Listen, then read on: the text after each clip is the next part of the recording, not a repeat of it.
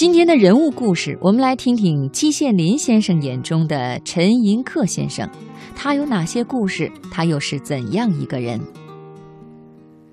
别人奇怪，我自己也奇怪。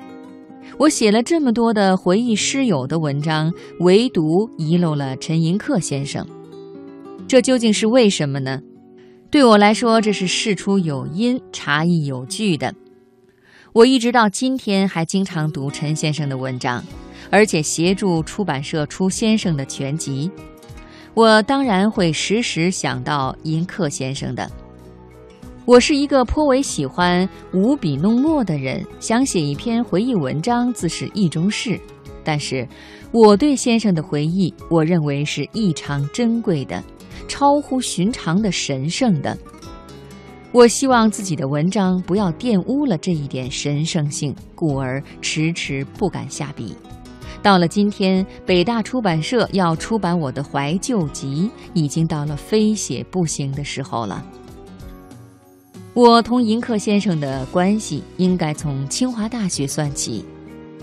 我于一九三零年考入国立清华大学，入西洋文学系。西洋文学系有一整套完整的教学计划，必修课规定的有条有理、完完整整。但是给选修课留下的时间却是很富裕的。除了选修课之外，还可以旁听或者偷听。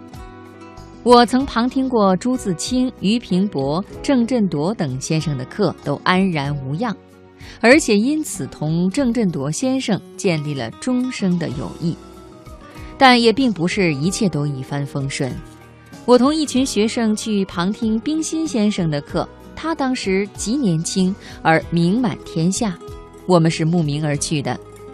冰心先生满脸庄严，不苟言笑。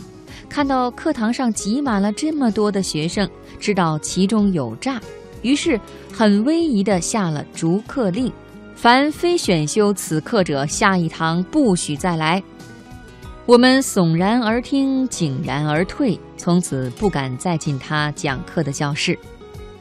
四十多年以后，我同冰心重逢，他已经变成了一个慈祥和蔼的老人。由怒目金刚一变而为慈眉菩萨。我向他讲起他当年逐客的事情，他已经完全忘记。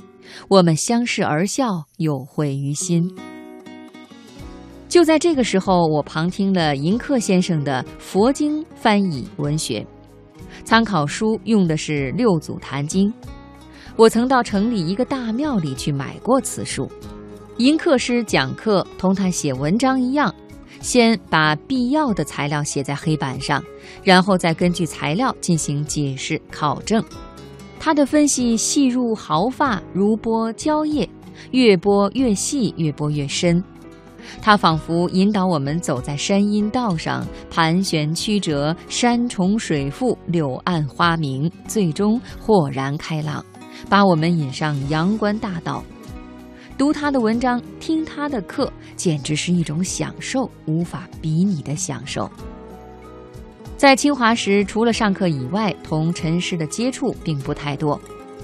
我没有到他家去过一次。有时候在校内林荫道上，在熙往攘来的学生人流中，会见到陈师去上课，身着长袍，朴素无华。肘下夹着一个布包，里面装满了讲课时用的书籍和资料。不认识他的人，恐怕大都把他看成是琉璃厂某一个书店到清华来送书的老板，绝不会知道他就是名扬海内外的大学者。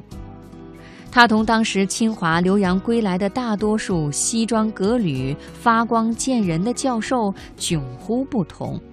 在这一方面，他也给我留下了毕生难忘的印象，令我受益无穷。